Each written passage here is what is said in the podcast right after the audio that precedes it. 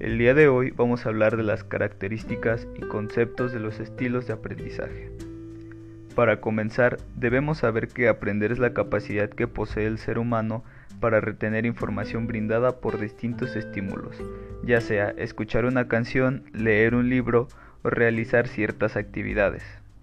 Aunque no todas las personas aprendemos con la misma velocidad ni respondemos igual a los distintos estímulos, y es por esto que el aprendizaje se divide en tres tipos, los cuales Kev definió como aquellos rasgos cognitivos, afectivos y fisiológicos que sirven como indicadores relativamente estables de cómo las personas perciben, interaccionan y responden a sus ambientes de aprendizaje.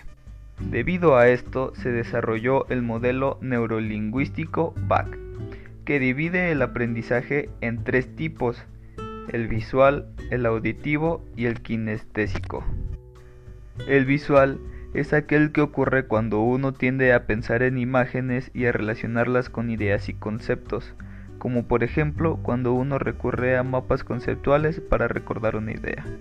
Las características que, poseen las personas que tienen este tipo de aprendizaje es que presentan dificultades cuando las explicaciones son verbales, son muy observadores, son capaces de memorizar utilizando patrones, imágenes y colores, tienen mayor facilidad para recordar imágenes y videos y tienen inclinación hacia las artes, además de que piensan y almacenan la información utilizando imágenes.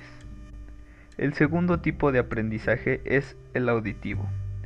El auditivo son aquellos que tienden a recordar la información siguiendo y rememorando una explicación oral, este sistema nos permite abstraer o relacionar conceptos con la misma facilidad que el visual, pero resulta fundamental para el aprendizaje de cosas como la música y los idiomas.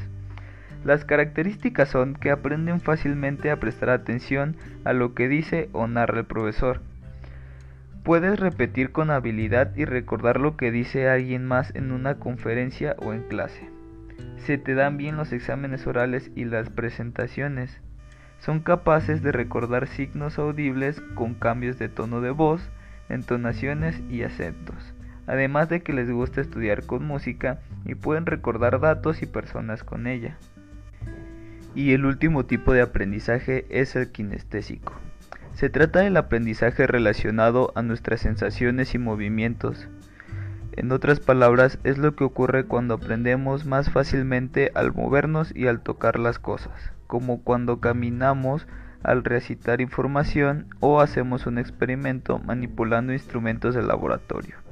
Este sistema es más lento que los otros dos, pero tiende a generar un aprendizaje más profundo y difícil de olvidar, como cuando aprendemos a andar en bicicleta. Las características de este es que les gusta aprender a través de experiencias como prácticas de laboratorio, juegos, modelos incluso representaciones tangentes de lo que estudian. Es una persona inquieta que se mueve constantemente al hacer tarea o concentrarse en una actividad. Sus movimientos son una extensión de sus pensamientos creativos y tienden y tienen la necesidad de expresarse de forma corporal. Al haber tres tipos de aprendizaje no significa que las personas solo posean un tipo. De hecho, a lo largo de la vida hemos aprendido por la combinación de los tres tipos de aprendizaje, los cuales al combinarse nos acercan más al aprendizaje autónomo.